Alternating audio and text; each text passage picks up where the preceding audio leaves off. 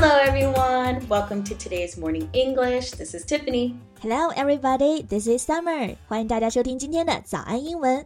我们知道啊，在说英文的时候呢，一些短语或者习语啊都特别好用，可以呢非常清晰的表达你的意思，用起来还特别地道。So let's talk about some phrases we often use in English. That would be fun, right? Yeah. 所以今天呢，我们来讲几个好玩的习语。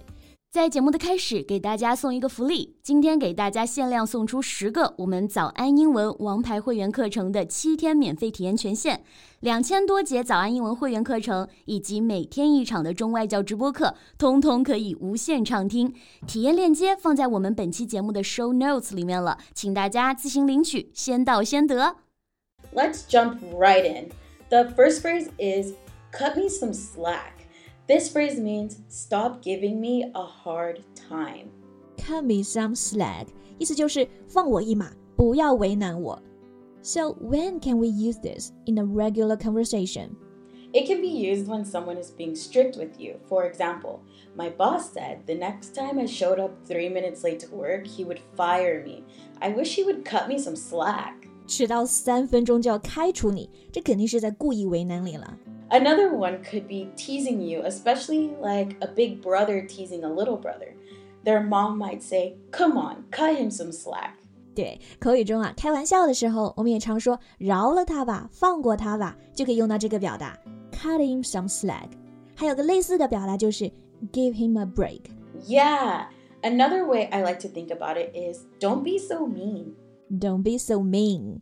Mean 这个单词呢，就是一个同义替换了，可以指刻薄的。所以说，你对别人好一点，别那么刻薄，就可以说 Don't be so mean. So next we have get me up to speed. Get me up to speed. What does that mean? So this phrase means to catch someone up on something or to get someone up to date. It means to show them what has happened since they've been gone. 哦，所以就比如你出去了一段时间，回来之后，朋友告诉你最近都发生了什么事情，就是汇报最新这个动态。I guess especially at work, if someone has been out for vacation and the team has been working on a project. Yes, for example, let's say that I was out of work for about two weeks and I needed to be caught up in what was happening at work.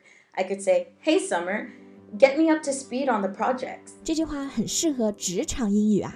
所以说，问同事这个项目的最新进展，就可以说 Get me up to speed on the project.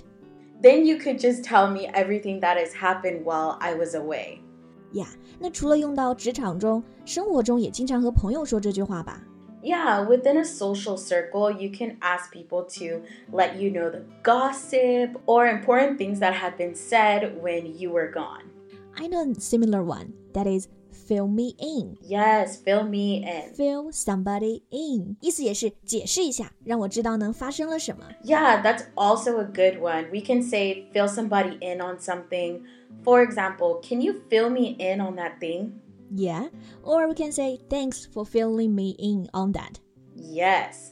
Then we have trash talking. Trash 是垃圾，那么 trash talking 就指的是放狠话、说坏话。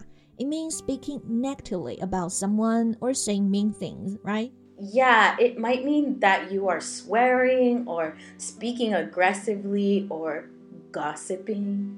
哦，那比如看比赛的球迷，他们就很喜欢放狠话了，所以他们常见的 trash talk 就是 Hey you, you never get that shot.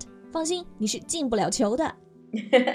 yeah, some trash talking before the game or battle can be harmless. They are used to cheer people up, but talking behind someone's back could also be trash talking. 对，有的 trash talk 就是放狠话，只是为了好玩嘛。但是呢，有的 trash talk 就是在背后说人家坏话，这个就不道德了。We can refer to these kind of people as two-faced.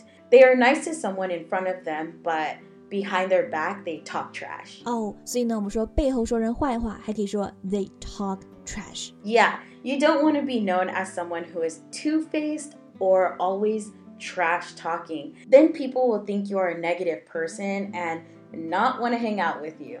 That's for sure.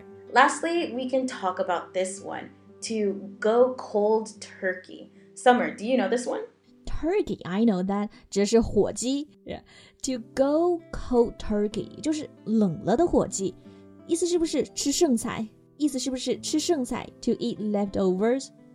no, actually, it means to stop or quit doing something, especially to get rid of a unpleasant physical condition all of a sudden. 哦，所以意思就是突然戒掉什么东西，尤其是一种不好的习惯。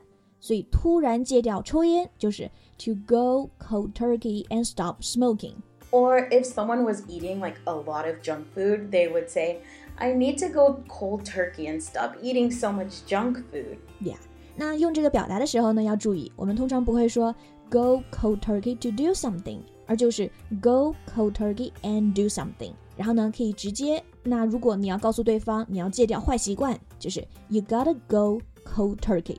Everyone has their own way of kicking bad habits, and you can either choose to go cold turkey or ease off of it slowly. Yeah, I will probably go cold turkey. 长痛不如短痛。